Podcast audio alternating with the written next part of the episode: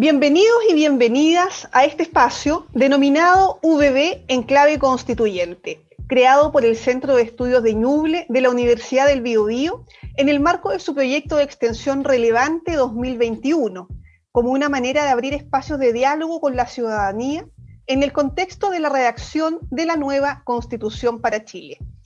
Queremos recordarles que este ciclo de conversatorios VB en clave constituyente se transmite vía streaming a través de múltiples plataformas, las cuales invitamos a compartir, Facebook Live, YouTube, radio y VB TV. Saludamos a todos y todas nuestras auditoras y auditores y a quienes nos acompañan hoy en la mesa de trabajo, a la académica y directora del Centro de Estudios de Ñuble, Julia Faguas, y al académico también Bruno Vibort Urrutia. Hoy, en nuestro programa inaugural, damos la más cordial bienvenida a Fernando Atria, abogado, profesor y académico constitucionalista de la Universidad de Chile. En 1999 obtuvo su doctorado en la Universidad de Edimburgo, Escocia. Sus libros más destacados son La Constitución Tramposa del año 2013, El otro modelo del 2013 y El proceso constituyente en 138 preguntas y respuestas del año 2020. En 2013 anunció que el problema constitucional se iba a resolver por las buenas o por las malas. Durante los últimos años ha participado activamente en el debate ciudadano sobre la reforma educacional y constitucional. Fue abogado ante el Tribunal Constitucional de la profesora María Angélica Ojeda en la lucha contra las AFP. Actualmente es presidente del movimiento político progresista Fuerza Común y de la Fundación La Casa Común y candidato a la Convención Constitucional por el Distrito 10. Para poder comenzar esta conversación, dejamos con ustedes a Julia Faguas. Eh, gracias Alejandra. Bueno, en primer lugar, darle la bienvenida a todos y todas los que nos acompañan en este primer conversatorio sobre eh, la nueva constitución, sobre el proceso constituyente eh, que vive nuestro país. En este marco, por supuesto, agradecer a Fernando Atria su generoso tiempo y sus conocimientos como tan destacado abogado constitucionalista para iniciar nuestro ciclo de reflexiones. Como universidad estatal y pública ¿no? de las regiones de Biobío y Ñuble, no podíamos estar ausentes de estas conversaciones, reflexiones sobre un proceso tan importante para nuestro país y por lo tanto, ¿no es cierto?, estamos iniciando eh, un ciclo en que abordaremos distintas temáticas que sentimos y que la ciudadanía siente que deben estar presentes y pueden plasmarse en una nueva constitución. En este contexto, entonces, quisiera preguntarte, Fernando, que nos ilustres respecto a cuáles contenidos más importantes son imprescindibles y pueden efectivamente estar en esta nueva constitución o en una constitución. Porque a veces cuando escuchamos la propaganda de muchos candidatos nos puede llevar a equivocación, ¿no es cierto? Equívoco respecto a lo que sí efectivamente puede estar garantizado en la constitución y cómo conversa entonces la constitución con las leyes. Hola Julia, hola Alejandra, hola Bruno. Es un gusto para mí estar en este programa inaugural, según entiendo, de VB en clave constituyente. Así es. Eh, es un honor. Eh, respecto, Julia, del contenido de la nueva constitución, yo creo que lo que uno tiene que tener presente es que el proceso constituyente y la necesidad de nueva constitución no cayeron del cielo. No, no, es algo que de repente a alguien se le, se le ocurrió porque sí. Eh, el proceso constituyente y entonces la necesidad de nueva constitución es la respuesta a una crisis ah, política profunda que yo creo que hay hoy día en Chile. O sea, hoy día, en mi opinión, la profundidad de la crisis de legitimidad de las instituciones políticas es inédita, inédita. no sé si en algún momento de principios del siglo XX pudo haber habido algo parecido, pero en el, en el lapso políticamente relevante yo creo que nunca habíamos visto nada parecido a esto. Y eso no es casualidad, yo creo que eso es el resultado de un proceso largo de deslegitimación, que yo, yo creo que tiene por lo menos 15 años, porque yo fijo su momento de inicio en el, 2006. justo después de que se suponía que el problema constitucional había quedado solucionado con la reforma de 2005, irrumpe el primer movimiento social con fuerza suficiente para tener un impacto directo en la agenda política, que fue el movimiento secundario de ese año, llamado por la prensa Pingüino. Y desde entonces hemos tenido una sucesión de movimientos que de hecho han ido cambiando hasta de tema. Educación, estudiantes secundarios, uh, el 2006, Hidroaicén primero el 2011, después estudiantes universitarios el 2011, después Nomás FP el 2016, después eh, Mayo Feminista el 2018 y después Estallido el 2019. Yo creo que la nueva constitución tiene que primero ser medida por su aptitud para ser, ser una solución a esa crisis institucional. Yo creo que esa crisis institucional, la manera en que yo la describiría es que producto de este largo proceso de deslegitimación, yo creo que hoy día la idea de representación democrática, la idea de que la política institucional es representa al pueblo en algún sentido suficientemente significativo, esa es una idea que no tiene ninguna realidad en la experiencia de las personas. Es mero discurso. y por eso entonces la deslegitimación.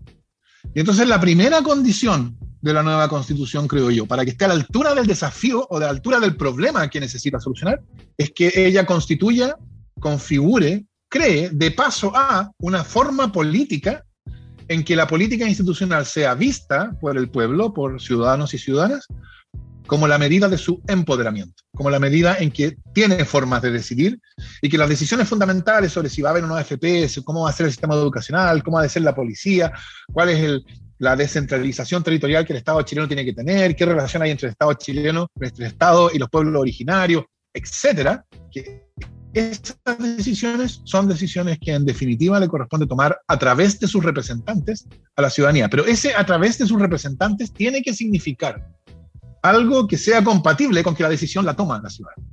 Eso supone una forma política distinta, porque la forma política de esta constitución existe para neutralizar la política, precisamente, que a su vez supone una legitimación adicional por formas participativas. Ese, diría yo, es el primer conjunto de temas, uh, que es configurar una política institucional legitimada.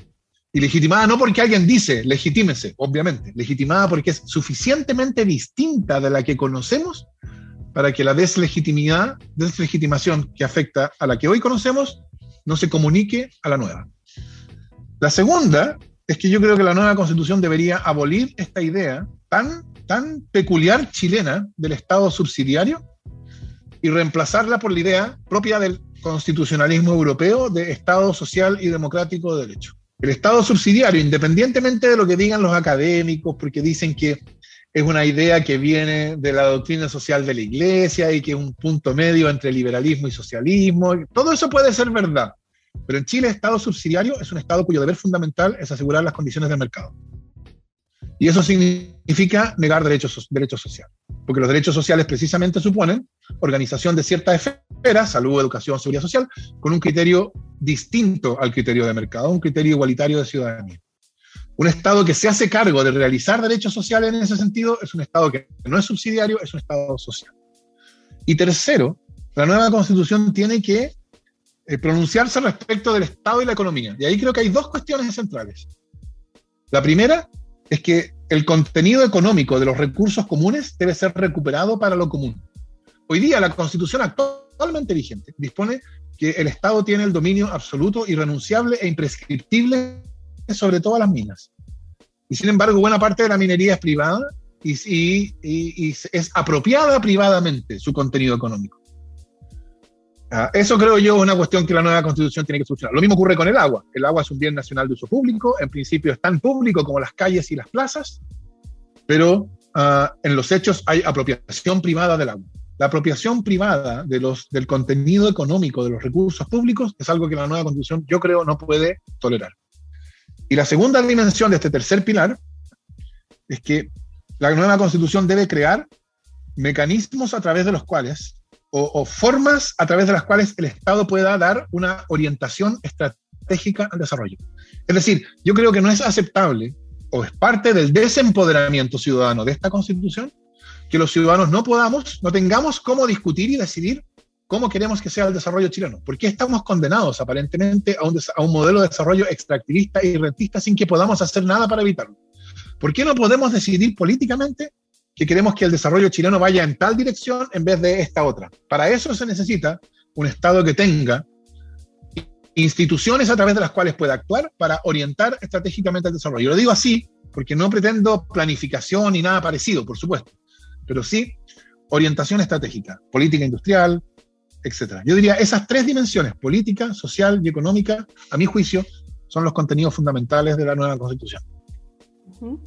Bruno también tenía una pregunta, ¿no? Sí, bueno, mucho gusto, Fernando. Un agrado tenerte acá y, realmente un honor poder iniciar este programa con, tu presencia.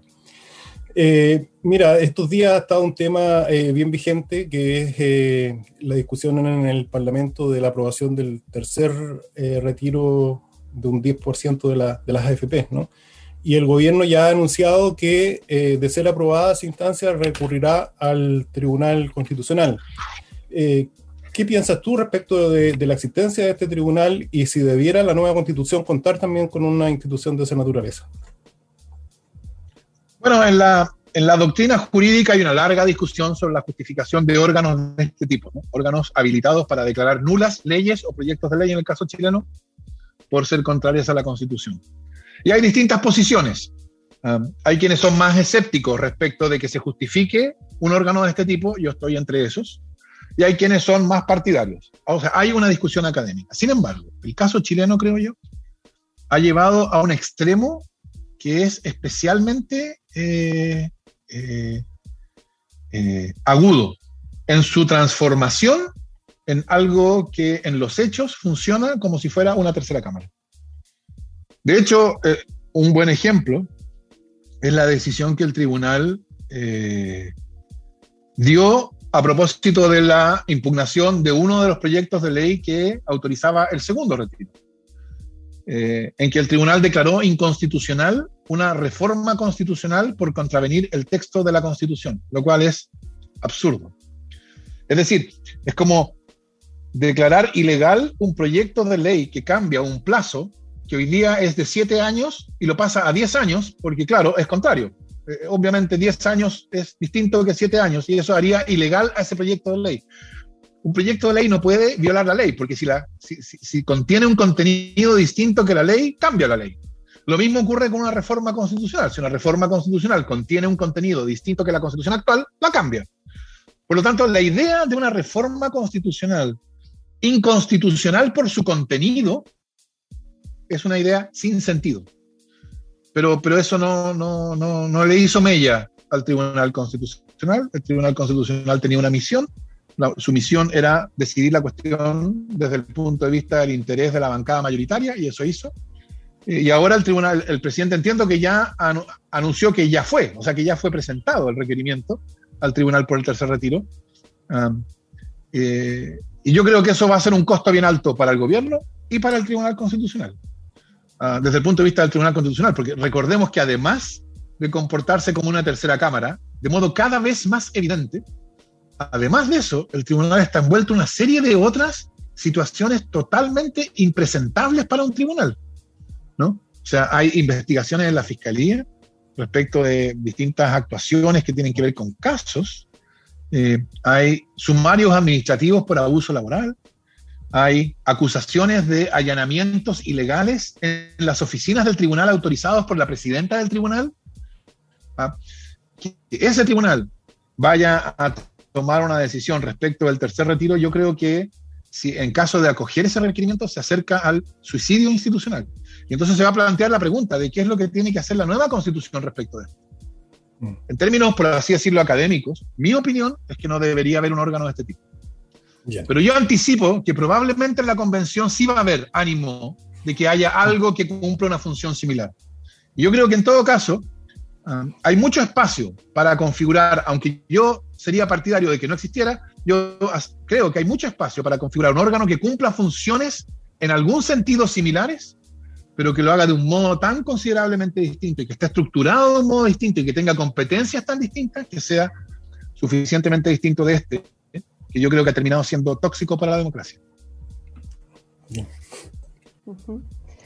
Fernando, eh, nosotros provenimos obviamente de la, de la región de Ñuble, ¿cierto? Es una, la región más, más reciente desde su creación, llevamos dos años.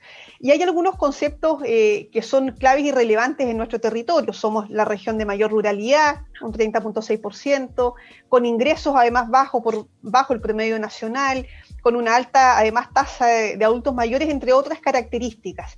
¿Cómo visualizas que se van a plasmar en la nueva constitución estos conceptos de descentralización, de desarrollo equitativo de los territorios, eh, de la importancia de la ruralidad, entre otros aspectos? Yo creo que la, la situación actual es, una situación que se repite en, distintas áreas. Esta es una de ellas. Ah, nosotros tenemos un orden territorial del Estado, por así decirlo, que la verdad es que no es del siglo XX, es del siglo XIX. ¿no? Ah, a mí me resulta impensable que una nueva constitución dada en 2022 ratifique ese orden decimonónico que tiene el Estado chileno. Y entonces hay una pregunta importante de por qué, si es un orden decimonónico, ¿por qué no ha sido posible avanzar durante los últimos 30 años? Y yo creo que esa es una, una demostración más de que la política que esta constitución configura es una política que fue diseñada para no poder tomar decisiones transformadoras. Ese es un ejemplo más solamente. Otros son las pensiones, la salud, en fin, pero, pero este es un ejemplo más. Ahora, ¿cuál es esa forma descentralizada? Yo, yo, eh, yo tengo ciertas ideas generales, pero claro, en su concreción específica, yo estoy escuchando a quienes saben más, lo han estudiado más, lo han sufrido más, por cierto, el problema.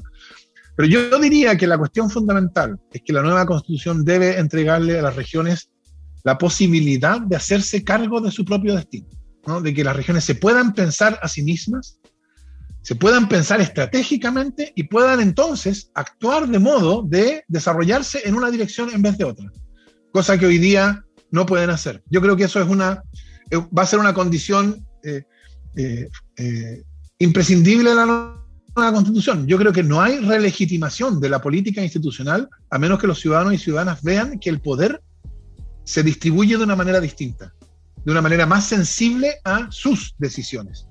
Y eso tiene una dimensión, por supuesto, que tiene que ver con la organización de la política nacional, el poder legislativo, presidente, etc. Esa es una, pero también tiene una dimensión local y eso se manifiesta a nivel regional y, por cierto, se manifiesta también a nivel, o se tiene que manifestar a nivel municipal. Eh, una consulta más, eh, Fernando. Hay muchas dudas respecto de algunos mecanismos que quedaron acordados en eh, ese día del 15 de noviembre, de cómo se va a implementar el funcionamiento de la, Convención Constitucional. ¿no? Por un lado, lo primero que tiene que hacer la Convención es definir el propio reglamento de funcionamiento. Pero ya para definir ese reglamento se va a requerir que sea aprobado por dos, por dos tercios, o sea, bastaría con que un tercio se opusiera al reglamento y usara eh, ese poder del tercio para eh, poder precisamente imponer aquellos temas que para ellos eh, son irrenunciables, ¿no? ¿qué, ¿qué, piensas tú respecto de eso? A ver, si me permites, Bruno, yo déjame darle un giro distinto a lo que tú decías, porque lo que ese tercio recalcitrante, llamémoslo así, podría ser, si existiera, no es imponer a los demás una solución, es impedir que los demás tomen una decisión. ¿no? Ah, eso es bien importante porque esa es toda la diferencia entre los dos tercios desde una hoja en blanco en la convención y los dos tercios para la reforma constitucional que ha existido durante los últimos 30 años. Durante los últimos 30 años, quienes quieren mantener la constitución como está usan su tercio recalcitrante para negarse a la reforma y de ese modo imponerle al resto que la constitución siga como estaba. Eso es precisamente lo que con hoja en blanco no se puede hacer. O sea, ese tercio lo que puede hacer es evitar que se tome una decisión, pero no tomar una decisión e imponerse al resto. Ah, y entonces, claro, por cierto que, eh, eso puede ocurrir. Ahora, es bien importante tener presente qué es lo que significaría eso, porque un tercio recalcitrante podría impedir que se acordara una nueva constitución. O sea, quiero decir, negarse a todo. Ah, y si se negara todo, efectivamente, no habría nueva constitución. Pero yo creo que pensar que eso va, o sea, quien piense que eso nos llevaría a volver en paz y tranquilidad, a vivir bajo la constitución del 80, que ya fue desechada por el pueblo con 80%, o sea, yo creo que el que piense eso está, vive en un mundo de fantasía. Si el proceso constituyente fracasa, y esa es una hipótesis, sería una hipótesis, por cierto, de fracaso, eh, yo creo que la, consecuencia va a ser una crisis política larga, más o menos parecida a la que vio surgir la Constitución del 25, que fue una crisis política que duró casi 10 años. De eso estamos hablando. Y yo creo, ¿sabes tú? Yo creo que esa hipótesis no le conviene a nadie. Entonces, cuando estemos, estén o estemos, dependiendo del resultado de la elección, en la convención, yo creo que los convencionales se van a mirar a la cara y se van a dar cuenta que pesa una enorme responsabilidad histórica sobre sus hombros. Y que entonces todas estas, esta, a mi juicio, bravatas, si no nos dan lo que queremos, vamos a rechazarlo todo y nos quedamos con la constitución del 80, yo creo que se van a develar como bravatas. Por eso, yo creo que tiene mucho sentido discutir sobre cómo va a proceder la convención. Y eso, claro, en, este, en el contexto actual es una discusión que está también atravesada por la exageración, las acusaciones, la paranoia, eh, etcétera. Por ejemplo, yo mencioné en alguna entrevista recientemente, supongo que a propósito de eso sale esta pregunta, ah, yo mencioné en una entrevista recientemente que yo creía que una buena idea sería que las cuestiones que tienen mayoría absoluta, pero no tienen dos tercios, se pudieran plebiscitar. Y me, me acusaron de estar saltándome las reglas lo cual es absurdo, por cierto, porque esa es una decisión, que se plebisciten esas cuestiones, que tendría que tomar la convención por dos tercios.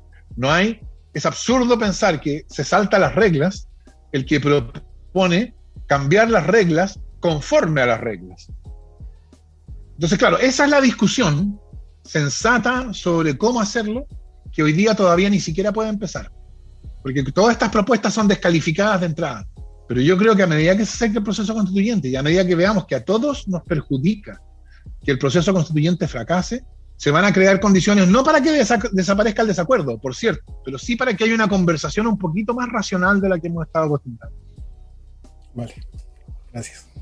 Fernando, y en ese contexto, ¿cómo, cómo te imaginas que va a funcionar esta convención constituyente? ¿Cómo va a sesionar? ¿Cómo te gustaría eh, que, que, que esto se realizara? primero que fuera totalmente primero que fuera totalmente transparente. O sea, todas estas ideas de que van, vaya espacios deliberativos reservados en la convención, yo creo que son una receta para el fracaso, una receta para que el pueblo vea la convención como una cocina más. Segundo, creo que, eh, o déjame ponerlo en general, yo creo que cuando esté ocurriendo la convención, va a estar ocurriendo ahí lo que podríamos llamar la discusión institucional sobre la nueva constitución. Pero al mismo tiempo va a estar ocurriendo otra discusión, una discusión social, que va a estar ocurriendo en todas partes, asambleas, cabildos, eh, no sé, sindicatos, juntas de vecinos, etc. Y la pregunta central para la legitimación del proceso constituyente es cómo se van a vincular estas dos, dos discusiones. Si la discusión social se ve reflejada en la discusión institucional, entonces yo creo que vamos a tener la posibilidad de que nos demos una nueva constitución que solucione la crisis en que estamos, que constituya una nueva política, etc. Si la discusión social se separa totalmente de la discusión institucional y la discusión institucional corre por su cuenta, entonces la convención va a ser vista como un órgano más de la misma política que conocíamos y entonces no va a poder solucionar el problema. Y de eso depende, para eso, para que ocurra eso, para que la discusión social se vea reflejada en la convención, bueno, yo pensaría cosas como, como ya lo dije, transparencia. Transparencia no solo en el sentido de que la información sea accesible, en el sentido de que esté disponible en un sitio web, sino que también que sea presentada de un modo de incluir. O sea, una de las cosas que a mí me llama la atención de lo que uno escucha en las noticias habituales es que para entenderlas correctamente uno casi tiene que ser abogado. Y eso es absurdo. Eso, de, hecho, deja a mucha gente fuera de la conversación. Yo creo que ahí hay una cuestión especialmente sensible, no, no, no habitualmente notada, pero muy importante, de cómo se va a comunicar, cómo se va a hacer un esfuerzo para incluir en la conversación y entonces para usar un lenguaje que es inclusivo no en el sentido de, género solamente, sino que es inclusivo en el sentido de que permite que otros participen. Y también que la, que la, que la, convención reciba en, en, audiencias a organizaciones sociales, que la convención salga a los territorios, que sea una convención itinerante, por ejemplo, que vaya a distintos lugares del país, que no se cierre solo en un lugar. O sea, que haga un esfuerzo constante de estar conectada a esa discusión social, porque ahí, creo yo, está la clave del éxito del proceso constituyente. Eh, en este sentido, Fernando, por, por ejemplo, dado que los, los, constituyentes van a ser elegidos territorialmente, ¿también allí crees tú que puede haber una conexión entre reflexión ciudadana. Nosotros ya estamos participando ¿no? en muchas eh, reuniones, conversatorios de distintos ámbitos de la cultura, mm, de, de, las mujeres, de los estudiantes, etcétera, que pudieran llegarmente hacerlos llegar a los representantes elegidos en cada territorio que actúen como es, hagan efectivamente ese nexo, además de lo que tú estás diciendo de como asamblea, eh, como convención en terreno, ¿no? Muchas gracias, Julia, porque claro, yo normalmente nombro cuatro y se me había nombrado solo los primeros tres, se me había quedado afuera el cuarto, ¿verdad? Transparencia, audiencias, convención en terreno, como dices tú, y uh, rendición de cuentas de los convencionales, por supuesto.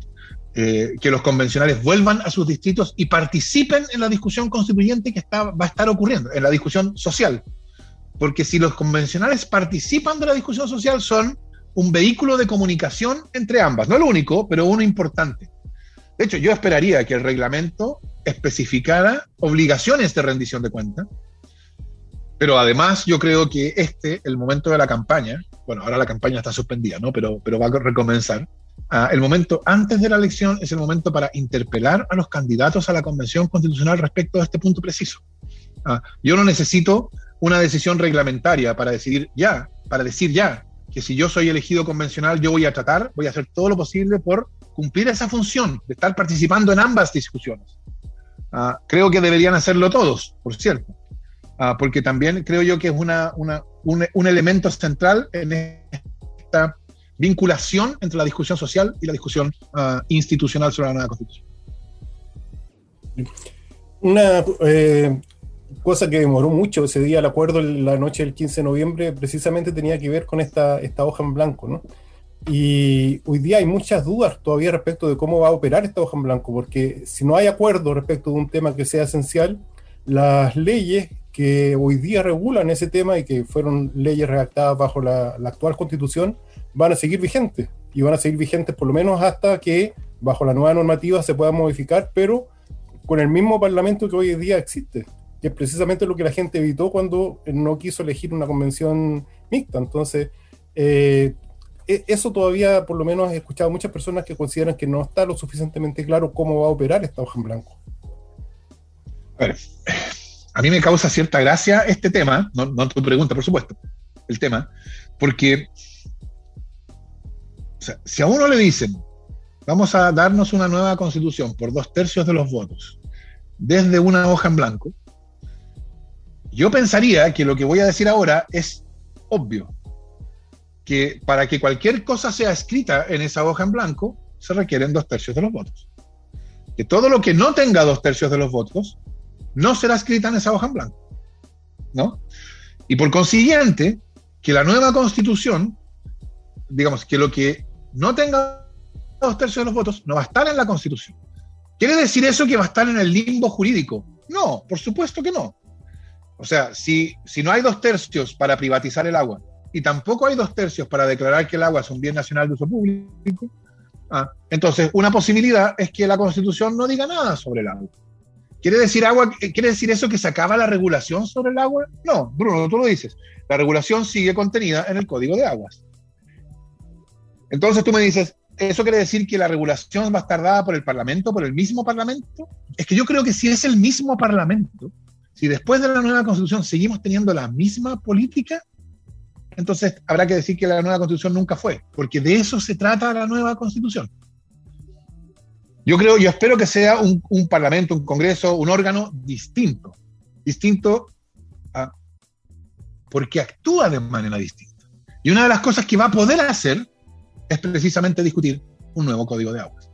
Toda la discusión sobre la reforma al derecho de aguas hasta hoy día ha estado atravesada por el hecho de que la Constitución protege la propiedad privada sobre las aguas.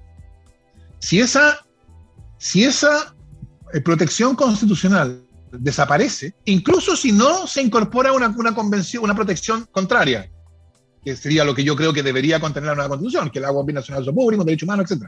Pero incluso si a la desaparición de la privatización constitucional no, no lo reemplaza nada y queda simplemente la constitución en silencio, bueno, eso quiere decir que la discusión político-legislativa del día después de la nueva constitución va a poder operar en condiciones que hoy día son impensables.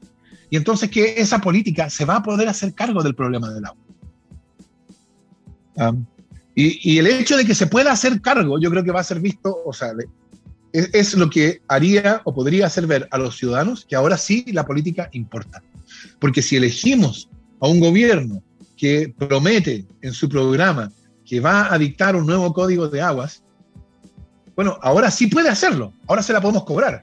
Y entonces cuando ese nuevo código de aguas se dicte, nosotros los ciudadanos vamos a poder decir, mire, sí, el código se dictó por la ley número tanto, pero la decisión de dictar un código como ese fue nuestra. Eso es lo que no podemos decir hoy día. Entonces, yo creo que la regla de la, hoja en blanco es una condición necesaria para que pueda haber nueva constitución. Si no hubiera hoja en blanco, no habría proceso constituyente. y, por eso, eh, claro, se ha tratado de, e, efectivamente, fue de las cosas que retardó el acuerdo. Yo estoy seguro que porque la derecha nunca entendió lo que significaba la hoja en blanco hasta que era demasiado tarde.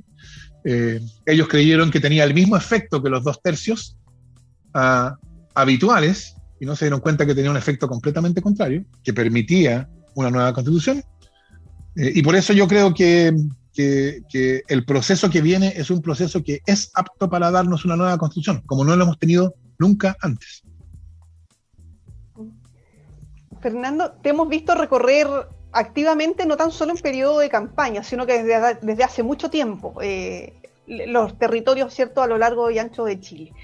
Eh, ¿cuáles son las necesidades principales que has recogido en tu caminar y en tu diálogo con ciudadanos y ciudadanas? ¿Dónde están las principales expectativas, necesidades que ellos necesitan plasmar en la nueva constitución? Yo creo que desde el punto de vista de los ciudadanos las demandas son las conocidas, son fundamentalmente demandas por derechos sociales, salud, educación, pensiones, seguridad. Eh, yo diría que esas son las fundamentales, las que aparecen una y otra vez. Y entonces la pregunta que surge, si me permite Alejandra, es ¿qué tiene que ver la nueva constitución con salud, educación, pensiones seguridad? Porque este es un argumento que usó la campaña del rechazo para decir el proceso constituyente fue una captura del movimiento del 18 de octubre por fines políticos. Yo creo que, yo creo que eso es totalmente equivocado. Yo creo que el movimiento del 18 de octubre fue un movimiento por una nueva constitución. Para eso yo no me baso en que si tú le hubieras preguntado a las personas que estaban marchando, lo primero que te hubieran dicho sería yo quiero una nueva constitución. Porque, porque los ciudadanos no tienen por qué estar inmediatamente conscientes de cuál es la cuestión que soluciona la demanda por la cual están luchando. Ah, nosotros sabemos, y esto es por experiencia, sabemos que la forma política que conocemos no puede hacer una reforma significativa del sistema de pensiones. Eso lo sabemos. Sabemos que no puede transformar realmente la educación de una mercancía en un derecho social, que se puede avanzar un poco, pero que no se puede transformar. Sabemos que no se puede cambiar la salud, sabemos que no puede refundar carabineros, sabemos que no puede reconocer genuinamente el carácter plurinacional del Estado chileno, sabemos que no puede descentralizar, porque ha tratado y ha tratado y ha tratado y ha fracasado, fracasado y fracasado. Lo más que ha logrado ha sido esta elección de gobernadores regionales sin competencias prefijadas. Entonces, todas esas demandas suponen una política que sea capaz de realizar. Y esa política supone una nueva constitución. La nueva constitución, entonces, no es la condición suficiente para que todas esas demandas se satisfagan. Después de la nueva constitución va a ser necesario continuar dictando leyes, etc. Pero sí es la condición necesaria. Sin ella no hay solución a todas esas demandas. Bien. Eh, ya como para comenzar a finalizar ya, porque estamos más o menos en el tiempo. Eh, tú dices que la nueva constitución debiera generar mecanismos para, eh, de alguna manera, permitir que la ciudadanía se pueda expresar y, y sea posible, por lo tanto, que exista un poder democrático eficaz. ¿De qué forma podría la nueva constitución hacer eso efectivo a través de alguna institución específica? ¿Cómo tú te lo imaginas? Imagino cosas como, por cierto, hay más de las que yo voy a mencionar, ¿no? Esto es una discusión a la cual hay que estar abierta. Yo creo que, yo, la manera en que lo pondría, porque hay gente que dice que esos mecanismos tienen la finalidad de reemplazar la democracia representativa por la democracia participativa. Yo tengo una manera distinta de explicarlo. Yo creo que no puede haber democracia sin representación. Lo que yo creo que pasa es que lo que nosotros llamamos representación ya no representa. Por lo que yo decía antes, porque esa idea representativa ya no tiene ninguna realidad en la experiencia de las personas. Entonces, en vez de desechar la idea de representación, yo diría, bueno, hagamos la realidad. Eh, y entonces yo entiendo que esos mecanismos participativos cumplen la función de, de, de, de, recuperar la idea de representación, que sea representación de verdad. Y entonces mecanismos, por ejemplo, como iniciativa popular, que permite que el poder de agenda no esté concentrado en la institucionalidad política. Eh, eh, plebiscitos revocatorios, pero sobre todo, porque se habla mucho de autoridades, y ahí hay algo que discutir, pero sobre todo de leyes. Imagínense ustedes que después de cómo nos enteramos cómo se dictó la ley de pesca, hubiera, hubiéramos podido hacer un plebiscito para decidir si esa ley se derogaba o no. Eso le habría dado realidad a la idea de que la ley vale porque nosotros la queremos. ¿No? Entonces, un plebiscito revocatorio, la posibilidad de un plebiscito revocatorio haría que el Congreso estuviera siempre tuviera siempre presente el hecho de que lo que hagan puede ser enmendado por el mandante, por el pueblo. ¿no? Y eso entonces podría tener un impacto bien significativo en la forma de operación de la política parlamentaria. a nivel más local, presupuestos participativos, etcétera. Yo creo que hay, que hay que buscar distintas posibilidades. Yo he mencionado tres, no me cabe ninguna duda que hay más. ¿no? De hecho, hay más.